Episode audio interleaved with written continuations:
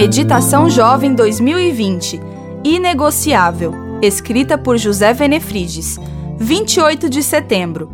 Santos, porque Deus nos escolheu nele antes da criação do mundo, para sermos santos e irrepreensíveis em Sua presença. Efésios 1, 4. Eu e você somos santos. Deus nos separou para Ele, não por causa do que fazemos, mas pelo que Jesus fez por nós.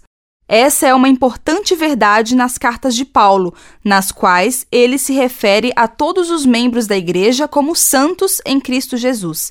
Sem dúvida, na igreja de Éfeso e também nas demais, as pessoas não eram perfeitas, porém Paulo diz que quem está em Cristo Jesus é santo. Na Bíblia, a palavra grega traduzida por santo é hagios, que quer dizer separado ou diferente. O termo pode ser traduzido por igual ao Senhor e diferente do mundo.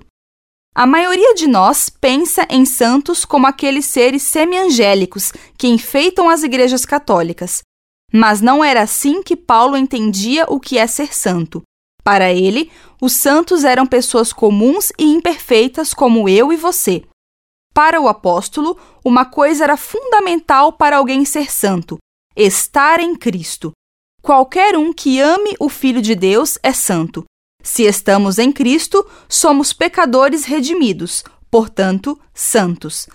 Embora seja verdade que o pecado afete a totalidade de nosso ser, incluindo mente, vontades e emoções, isso não é tudo o que a Bíblia diz a nosso respeito. Ela chama os não cristãos de pecadores mais de 300 vezes, mas em somente três ocorrências um cristão é mencionado como pecador.